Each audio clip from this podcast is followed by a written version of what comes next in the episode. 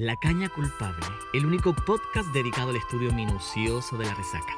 ¿Cuál es la historia de la borrachera y cómo sobrevivieron las distintas culturas a ese inevitable momento llamado caña? ¿Es posible sacar algún provecho del hachazo? Acompaña a Natacha y Amanda en la búsqueda de esas respuestas. Esto es La Caña Culpable Podcast.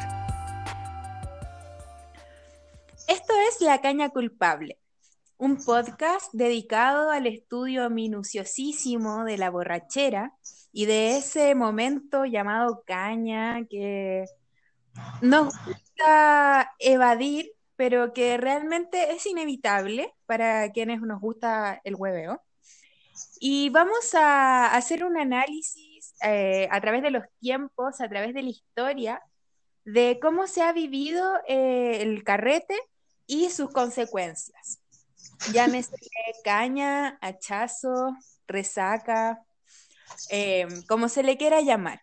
Y también un poco inmiscuirnos en esta relación con la culpa que pareciese venir de la religión que se nos impone y ver cómo podemos aprender del resto de la humanidad que ha tomado desde tiempos muy antiguos eh, para vivir una caña más piola. ¿Cierto, amiga Natacha? eh, sí, es todo un tema en realidad. Y, este podcast se dedica justamente a em, eh, desmitificar un poco el pasado, como igual tratar de acercarlo un poco. Eh, eso vimos un poco en el primer capítulo, como a modo de piloto, que fue el capítulo dedicado a los griegos y cómo se carreteaba en Grecia. Ya ese capítulo tienen que escucharlo. Ahora estamos en nuestro primer capítulo, este es el primer capítulo con todo, de hecho estamos en Gloria y Majestad acá con un libro que vamos a sortear entre nuestros seguidores de Instagram, porque tenemos un Instagram, estamos ascendiendo de clase de nivel podcast, em, y este libro se llama SSL, la nueva Extremadura, que tiene mucho que ver con lo que vamos a hablar hoy, em, y es un libro que en el fondo muestra distintas miradas de Santiago, de las distintas comunas y desde distintos autores, o sea, Nona Fernández, Germán Marín, Ale Costamaña, eh, Elvira Hernández, varias autoras y autores que, tienen una mirada muy particular de Santiago y que en este libro eh, pueden verlo. Y para eso, claramente, bueno, tienen que seguirnos en Instagram. Somos arroba la caña culpable la plataforma no nos permite usar ñ, así que búsquenos por la caña culpable, pero en realidad somos la caña culpable. Y ahí vamos a estar sorteando entre nuestros seguidores este libro. Buenísimo. Yo estaría en este momento metiéndome a Instagram a seguirnos en arroba la caña culpable. Antes de empezar a desarrollar el capítulo de hoy, que Vale decir que se relaciona mucho con el libro que estamos sorteando, que es SCL, la nueva Extremadura. Ya se me trabó la lengua. Yo venía a ponerme el parche antes de la herida y decir que hay, una, hay unas reglas en este podcast impuestas por nosotras para nosotras, porque somos amigas y nos conocemos hace muchos años. Así que decidimos que por grabación íbamos a tomar máximo dos copas cosa que yo creo que ya rompimos las dos porque estamos grabando por segunda vez este podcast y yo por lo menos voy en mi tercera, pero no nos escucharán hablar borrachas. No, nada de eso. Es justamente lo que queremos evitar con esta ley, que por muy violada que haya sido de ambas partes, es justamente eh, inhibir que el contenido se distorsione. Así que mm, eso es lo que vamos a tratar de, mantener, como lo hicimos con los griegos en su momento, apenas, pero lo logramos. Acá vamos a tratar de mm, surfear ese, ese, ese momento. Surfear la ola de la borrachera para vivir una caña digna. Hoy día vamos a hablar de la caña culpable de Santiago en los años 60. Santiago, esta ciudad en la que en este momento las dos vivimos. Eh, también vale decir como presentación del primer capítulo que no es nuestra ciudad de origen, somos dos cabras de provincia. pero que en este Santiago de los años 60 encontramos como reunidas una serie de características, tanto en lo sociopolítico, lo demográfico, que nos parecieron súper interesantes como para pensar el carrete en esos años y para repensar la ciudad en la que vivimos también, pues en este momento que estamos encerradas también, que podemos imaginarla. Así que vamos a hacer este viaje en el tiempo para irnos a carretear con esta gente de los 60 pura gente, eh, no sé, yo creo que son años bien prolíferos en términos de lo artístico, cultural, de la literatura, del teatro, pero también como hay que caracterizar esta ciudad de una manera muy distinta a la que la conocemos, tanto como paradigmáticamente no estaba instalado el capitalismo como lo vemos hoy, y era una ciudad mucho más chica, mucho más parecida a lo que podríamos pensar de una ciudad de provincia, de, este lugar donde uno sale a la calle y se encuentra con la gente. O sea, los jugos que di en la calle de verdad que son bastante públicos porque no eres tan NN. Un Santiago pequeñito que llegaba hasta lo que hoy día conocemos como Providencia. Geográficamente con las mismas características, porque estaba, bueno, entre las dos cordilleras, dividido por este río Mapocho, que siempre ha marcado como una diferencia de clase social entre, entre su norte, en la Chimba, o el otro lado, que es el significado en quechua, y su sur, y el Santiago como del centro cívico, donde está la moneda, la alameda, la plaza de armas, el correo, la catedral. Un Santiago, claro, muy distinto a, lo que vemos hoy. Toda esta figuración tan de cemento, tan de, edificios, era algo que en, ese, en esa época no, no se daba, no se daba derechamente.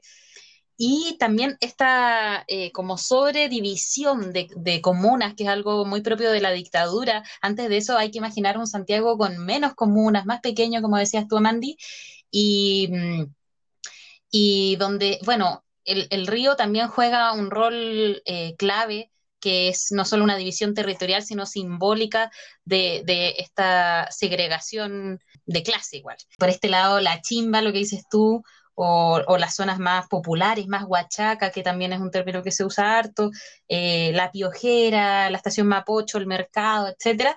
Y este otro Santiago un poco más eh, con los resabios de la aristocracia, de, construcciones más heredadas de, la colonialidad y todo eso, pero que independiente de esas diferencias, eh, había algo en común y que tenía que ver con la vida bohemia, que era algo que se daba de igual forma o con igual intensidad en ambos espacios o en ambas eh, manifestaciones culturales. Eh, Santiago en esa época, no sé, San Miguel, Maipú, Barrio Mata, Santiago Centro, eh, todo lo que es Independencia ahora, Recoleta, eran zonas de muchos cafés y muchos bares, donde, mm, no sé, como un poco lo que pasa en provincia, que tú sabes que si vas a un bar o vas a un café, te vas a pillar con ciertas personas o vas a, vas a de alguna manera dialogar con un, en un contexto esa certeza, como tan de provincia, eh, en ese tiempo estaba. Estaba eso de que, no sé, en los 60 ya, si iba a la librería universitaria, me iba a pillar con probablemente con Enrique Lin, qué sé yo, con La Furcade, con Telier, o si iba al Café Torres, o si iba a la, Piojera, me iba a pillar con ciertos eh, artistas o, o gente que, que comúnmente se veía y deambulaba por esas zonas. Además, eh, tenemos que pensar estos espacios como de, encuentro social, como, como de verdad lo que constituía a las personas en relación al resto, pues, como no existía ni Facebook, ni Instagram, ni nada parecido, ni la virtualidad, o sea, con suerte había teléfono. Pensémoslo así, o sea, como es un viaje en el tiempo real en relación a la tecnología entonces, estos cafés, como muy al estilo parisino, vienen a ser este espacio donde voy a, ver el mundo, pero también a ser vista. Son peceras, como son la mayoría cafés, y si uno los busca como imágenes de archivo, con grandes ventanales. Y yo creo que el espacio, como con ese espacio de, de funcionar en la vida pública. También son como se les dice cafés porque eran espacios que funcionaban todo el día, daban desayuno, almuerzo, once, en la noche eran para carretear. eh, la noche santiaguina duraba toda la noche. O sea, no, es como metafórico hablar de, de estos espacios que funcionaban 24/7. No habían las restricciones que hoy tenemos como de la vida bohemia, ¿verdad? que es un poco la ley que se instala en el gobierno de Ricardo Lago, que se empiezan a poner estos horarios hasta las 4 de la mañana, 3 y media de la mañana. Claro. Además que pensemos como, como ya más entrando a la sociedad, el 60 se viene saliendo del gobierno de Carlos Ibáñez del Campo, dictador que persiguió gente, como una época bien oscura. Y esta década de los 60 al 73, como bien lo sabemos, es como un momento de un proceso de desarrollo cultural y de apropiación del espacio público que debe haber sido muy interesante de vivir. Bueno, yo muy románticamente lo digo, pero es, eh, es lindo hacer el ejercicio de viajar al Santiago previo a la dictadura, porque hay cosas como a nivel paradigmáticas que tienen que haber sido, tienen que haber sido de todas formas distintas, ¿cachai? Entonces me hubiera, o sea, como me encanta hacer este ejercicio de ir a estos cafés parisinos, pero también ir a la chimba, ir a los lugares donde se, se, tocaba música folclórica quizás, o a las casas de remolienda, donde se tejieron tantas cosas en esas largas noches, ¿cachai? De carrete. A eso voy. Claro, o sea, en ese sentido había o sea, todo lo que un poco derrocó la dictadura que tiene que ver con el espacio público, de la capacidad de encuentro, de, hacer reuniones sociales de, varias personas, es algo que, en realidad lo heredamos de ahí, justamente de la dictadura de, cívico-militar de Pinochet. Pero antes de eso, eh, lo que hablábamos, esta cosa un poco más de provincia en Santiago. Y también esta weá como que te enseñan en el colegio, bien típica, que da pero como eh, Santiago en ese tiempo era muy representativo de este cambio de la, del campo a la ciudad. Era como, era todo lo que estaba pasando en ese momento eh, tenía mucho que ver con esa, ese, ese, fenómeno social del campo a la ciudad para encontrar trabajo, qué sé yo, esa cosa que te enseñan en historia. Pero sí, era muy evidente eso.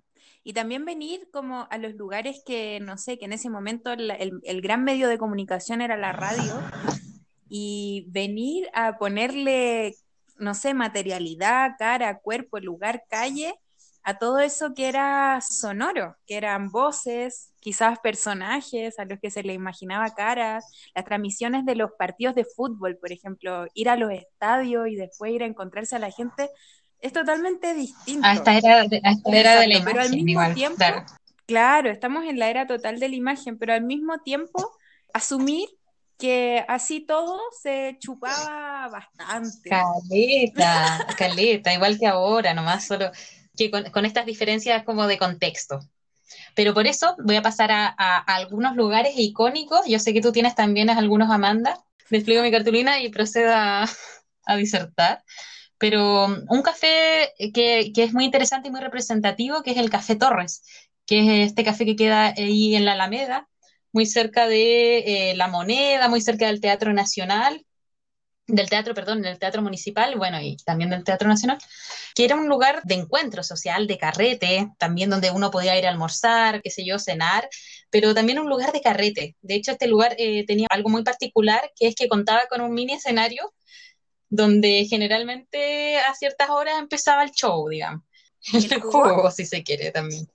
Pero, por ejemplo, está este efecto de que está muy cerca del, teatro municipal y en esos años solían venir compañías de zarzuela de España, de varias partes del mundo, en realidad, danza, ópera, etcétera. Y algo muy usual era que después los artistas fueran a compartir en el Café Torres. Entonces estaba esto de que cualquier espectador que, iba a esta función tenía la capacidad de después ir a un lugar y saber que se iba a pillar con los artistas que, estuvo viendo en el escenario. Una cosa muy anacrónica ahora, yo creo. Pero se daba esto, de que, después había show y había carrete en este, en este Café Torres. Claro, yo no sé si me estoy como mandando un, un chamullo, pero si no me el Café Torres como para contextualizar, porque es típica historia que te cuentan así como cuando uno es chico. Eso del, del Barros Luco el Barros Jarpa eh, viene del Café Torres. O sea, como que iba el señor Barros Luco y pedía ese tipo de sándwich y ahí se inventó ese sándwich que ahora se come en todas partes. Bueno, dato... Dato, X, que vamos a cambiar, pero me parece mucho que sí. No, sí, estoy bastante segura. Al frente del Café Torres estaba el Club de la Unión también, que era como este café versión más pituca, más europea, más, más con dress code, como diríamos ahora. Así como que no podía llegar y, y de haber sido más caro también. Sí, pues más caro y también propio de, de la aristocracia chilena, sobre todo en los años 30, 40 pero que hasta los 60 todavía eh, guardaba una importancia, y que después dio origen a justamente a la Unión Chica, esta, la versión punga de, del Club de la Unión, donde iba nuestro querido amigo Telier, qué sé yo, em, los poetas de, de, esa época. Todos bien buenos para chupar. Que Rolando Cárdenas, oriundo de la zona de Magallanes. Un excelente claro. borracho y poeta. que claro, que iban a estos lugares, pero eso ahí ya me estoy distanciando un poco en, años. Pero sí, es este contexto del Santiago Centro, poblado de pequeños eh, sitios donde ir a, a huevear igual. Y bueno, y la chimba también tenía como su manera particular de hueveo, que no creo que haya estado muy alejada de, de estos personajes a los que nos referimos nosotros, pero en la chimba también tenía sus lugares característicos y que tenían más que ver con este espacio de ir a distenderse después de los trabajos fuertes que se daban en ese lugar, de los ferrocarriles, de la vega, como pasar a tomarse un trago después. Ahí estaba, por ejemplo, el Quitapenas, que sigue existiendo, que es un lugar icónico frente al cementerio general, más que nada usado para para ir después de los funerales a llorar, a pasar las penas, a, ahogar las penas en alcohol, un lugar que hasta el día de hoy acepta que se toque música, que se baile, tiene una historia como ahí muy, muy cercana con el logo del Colo Colo, se dice que se hizo ahí. No sé, yo por lo menos recomiendo que cuando se pueda, si no conocen esos lugares que todavía existen y que tienen como 100 años hay que conocerlos porque es como viajar en el tiempo realmente. Sí, muy cerca del Quitapenas, bueno, o más o menos cerca, está otro lugar eh, bastante emblemático que es La Piojera, que funciona desde eh, fines del siglo XIX, o sea, es algo muy, muy antiguo que hasta el día de hoy está, que pasó por varios nombres, al principio tuvo otro nombre, hasta, mm, bueno, que adquirió el nombre de La Piojera y que se oficializó como eso en los años 80 pero que claro, guarda todo este contexto de lo popular, de lo huachaca y todo, y que hasta el día de hoy tiene mucho de eso. O sea, bueno, yo creo que tú has ido a la piojera, ¿o no, Amanda? La verdad es que sí, he salido, he salido bastante terremoteada de la piojera. De hecho, una vez, como hablando de estos lugares anacrónicos, se me viene como una anécdota de la piojera que fui fui a la piojera a tomarme un terremoto, su réplica, salí bastante borracha, me puse a caminar por el centro con una persona muy querida, con una amiga, y llegamos, así como en ese momento de casualidad y sin saber que estaba ahí, a una sombrerería que se llama Donde Golpea el Monito, que de hecho se fundó en 1915, sigue existiendo, y por la lata que lo hice pasar ese día borracha que entré y me probé todos los sombreros de fieltro que habían, como que merece que la recomienden este podcast. Por favor, vayan a donde o el monito. No te echaron, yo te habría echado de primer minuto. No, no me echaron. No me echaron, de hecho, es como esta cosa así como de película que te pasan los sombreros en unas cajas y yo así quiero probarme ese y me lo pasaba oh. y otro y otro. Fui muy feliz. Fui muy feliz. Pero sí, sí, amiga, fui a la piojera. Eso quería contarte. ¿Tú has ido a la piojera? pero Es que claro, o sea, una como provinciana eh, igual tiene ciertos lugares donde tú te dicen como, oh, tienes, si vas a Santiago tienes que ir a este lugar y qué sé yo. Eh, y La Piojera claramente es una visita obligada. Así que sí, he ido. Además que es como una visita obligada con licencia para salir, da vuelta. Exacto. Pues, una vez que tú estás ahí, tú tienes total licencia de quedar como se te pare la raja. Y, sabes que todo el mundo está, también en la misma sintonía, entonces como una wea muy de selva y que también es muy chileno. En ese sentido, bueno, el terremoto, que es como el trago típico ahora, es un trago más reciente. En realidad en esa época no se tomaba terremoto. Lo que generalmente se tomaba era eh, pipeño, chicha, eh, vino, vino tinto.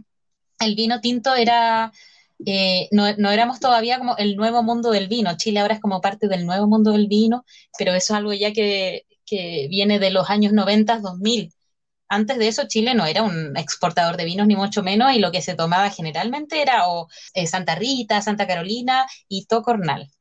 Eso era lo que estamos. Puro margarejo, amiga. ¿Qué onda? Nosotras hemos...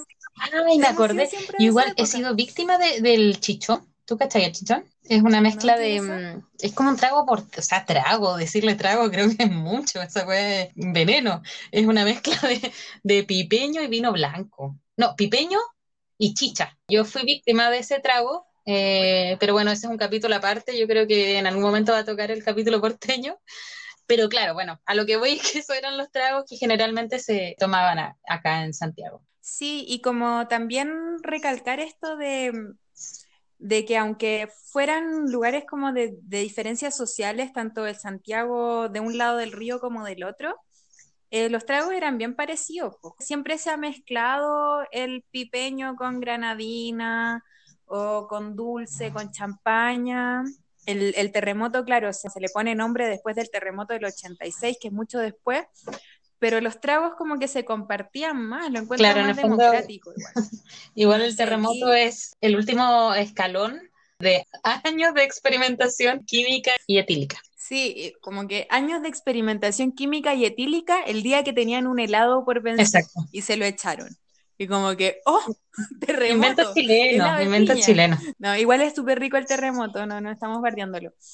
Pero yendo como, volviendo a este otro lado del río, yo quiero hablar un poquito de un café que se llamó mm. Il Bosco, que funcionó durante 36 años y fue como un espacio de encuentro igual de toda esta sociedad literaria que había en Santiago, de toda esta gente bien picada francesa y también de la gente que trabajaba en el centro, yo creo que y que transitaba por ahí, pero mm, este espacio encontré unas fotos muy bacanas de su fachada que eran vidrios eh, escritos con esta mezcla de tiza con agua, así como tan característica de fuente de soda en este momento y que ofrecían, como, como decíamos recién, onda, vino, chop, cola de mono, pisco sour y sándwich. Un espacio que, que, bueno, fue como el nicho de muchos mitos también de, de personajes de la época. Para qué hablar, no sé, de Jorge Tellier, que dicen que se juntó con unos amigos un día en algún lugar de Santiago y medio opuestos, uno de los amigos se puso a girar alrededor de un árbol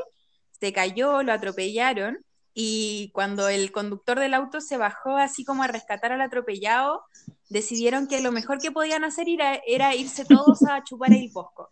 Como que ese siento que es como un reflejo eh, metafórico real de lo que era el carrete, así como un espacio donde transcurrir con la vida, donde vivirla a concho también, pues como en eso de... Oye, hablando del Bosco, me acordé de, de este libro de, de, Hernán Valdés, Fantasmas Literarios, que fue reeditado ahora como el 2018, no sé si el año pasado, no, yo creo que el 2018, eh, por Taurus, y que bueno, es una edición revisada, completada y todo ese tema, y es un libro muy, muy eh, esclarecedor para dimensionar los años 60, bueno, 50, 60 y 70 en general, pero donde aparece mucho el Café del Bosco y, y caleta de anécdotas de, de esa época. Lo recomiendo muchísimo. Sí, yo no lo he leído entero, pero vi pasajes y, y claro, es como que te, te transporta un poco eh, sobre todo porque te, te humaniza ciertos personajes que uno tiene como desde la lectura nomás. Pues no sé, Estela Díaz Barín, Enrique Lin, Jorge Tellier, están, estaban ahí y vivían como ahí y chupaban ahí, muy entretenido.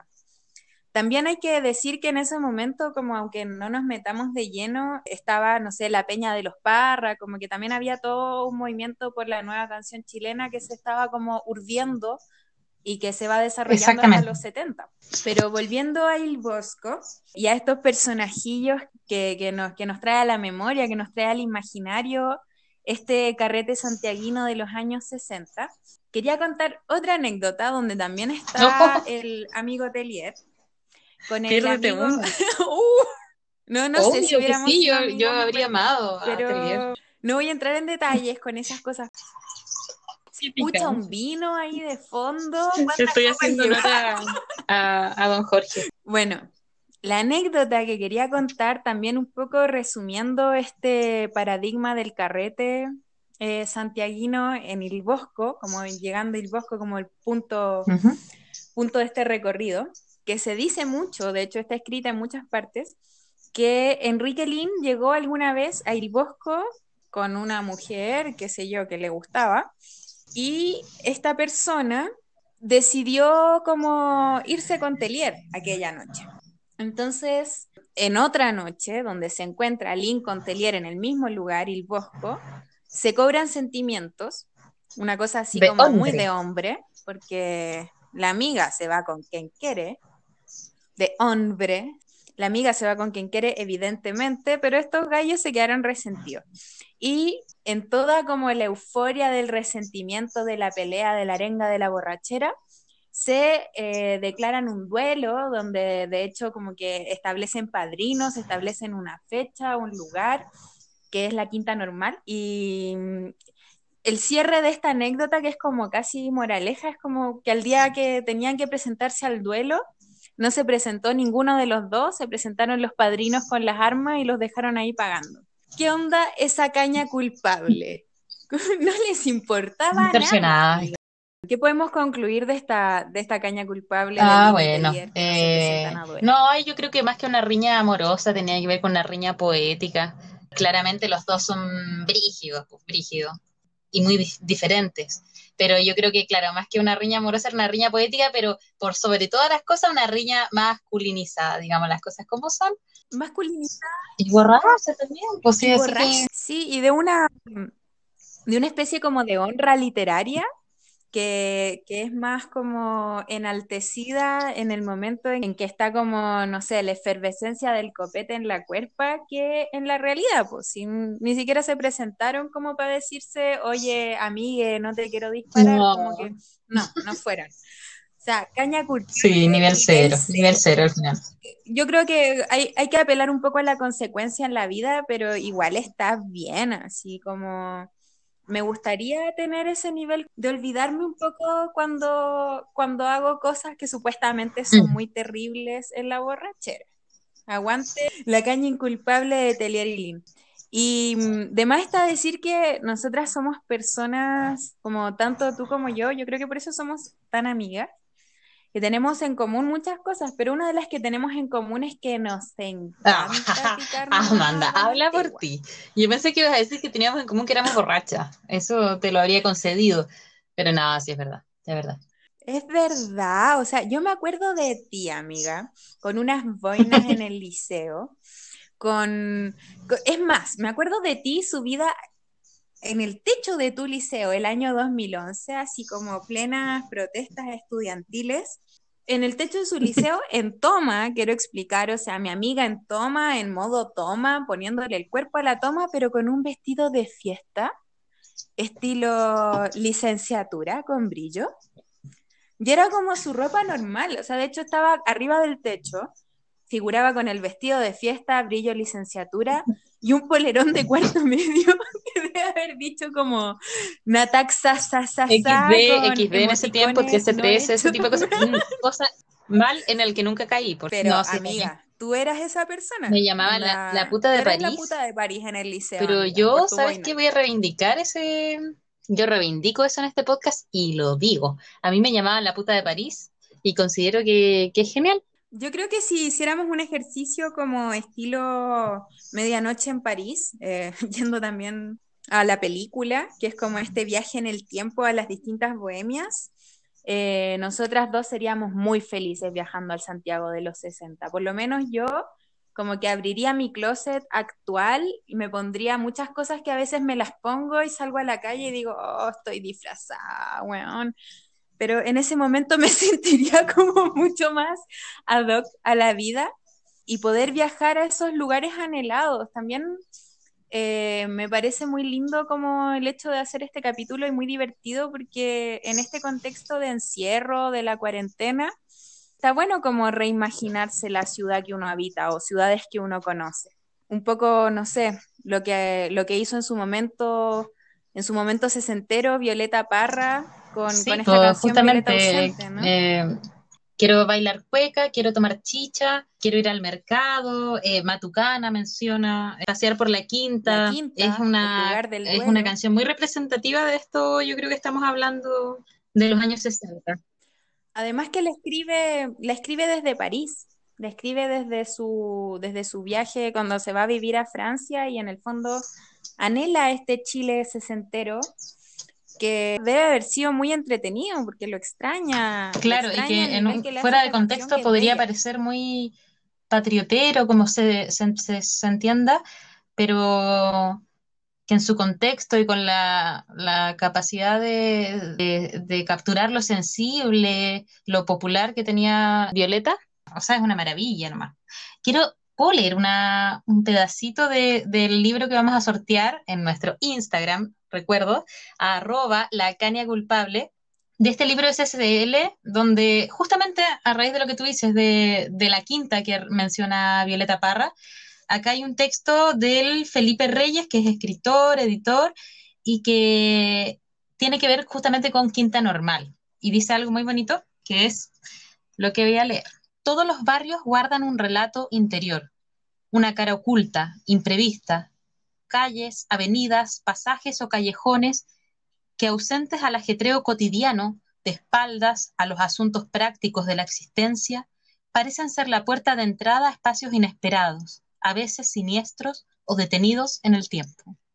Eh, encuentro muy bacán lo que, dice a raíz de la quinta normal eh, y un poco mm, extendiéndolo en general a todos los territorios y espacios, como la memoria emotiva que guardan los espacios, algo que, que parece muy subjetivo, pero que es tremendamente objetivo y que es tremendamente eh, posible de capturar. Si caminas por, por todas estas calles, 21 de mayo, ahí muy cerca de, de, de, de la Piojera misma, es imposible no, no pensar en, en, la década de los 60 o incluso a principios de, de siglo, como es algo que existe, yo creo.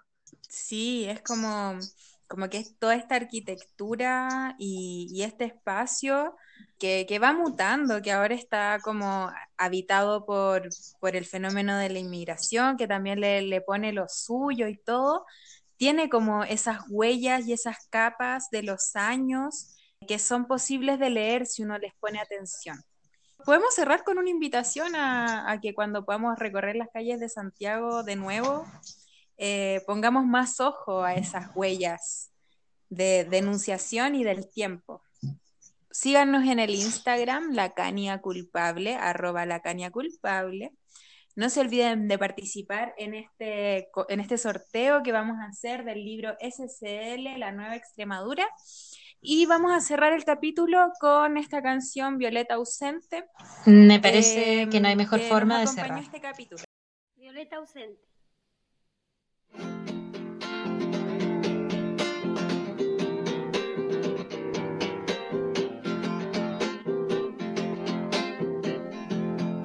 Porque me vine de Chile, también que yo estaba allá,